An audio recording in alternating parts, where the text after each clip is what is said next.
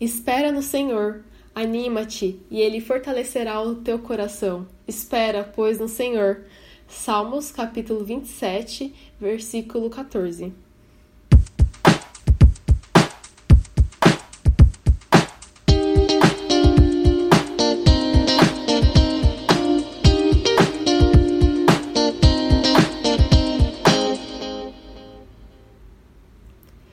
Olá, ouvintes do Palavra do Dia, tudo bem? A paz do Senhor Jesus.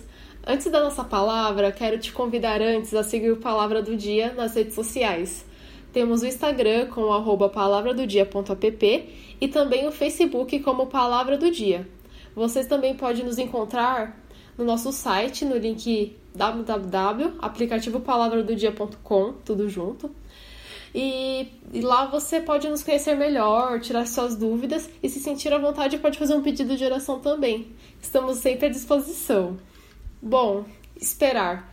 Na maioria das vezes é angustiante, principalmente para nós que somos acostumados a ter tudo em um curto espaço de tempo por conta das novas tecnologias.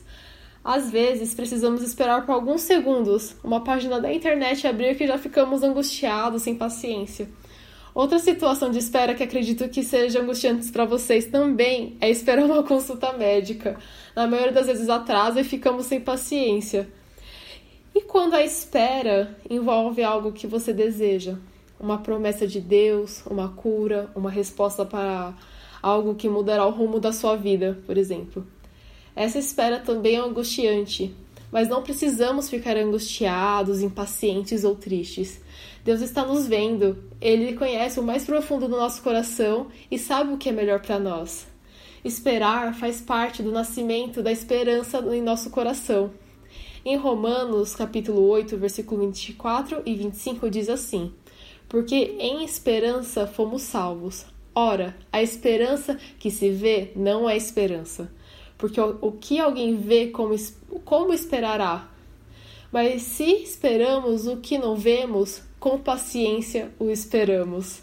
A esperança, segundo o dicionário, é o sentimento de que algo bom acontecerá. E segundo o que acabamos de ler nessa passagem, se estamos vendo, então não é esperança. Mas se esperamos o que não vemos, aí sim é esperança. E se temos esperança, com paciência conseguiremos esperar.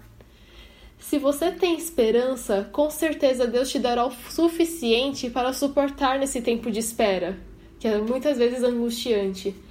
Ter esperança é dar mais um passo para o que Deus preparou para você. A esperança anda junto com a fé. E a fé é você acreditar que é você acreditar que dará certo e você agir como se já tivesse dado certo também. Não é fácil, mas confie em Deus e assim como diz em Salmos, capítulo 37, versículo 5, entrega o teu caminho ao Senhor, confia nele e ele o fará. E para concluir, a palavra de hoje, a esperança é algo claro e que não traz confusão nenhuma. Assim como diz em Romanos, capítulo 5, versículo do 3 ao 5, que eu vou ler aqui agora.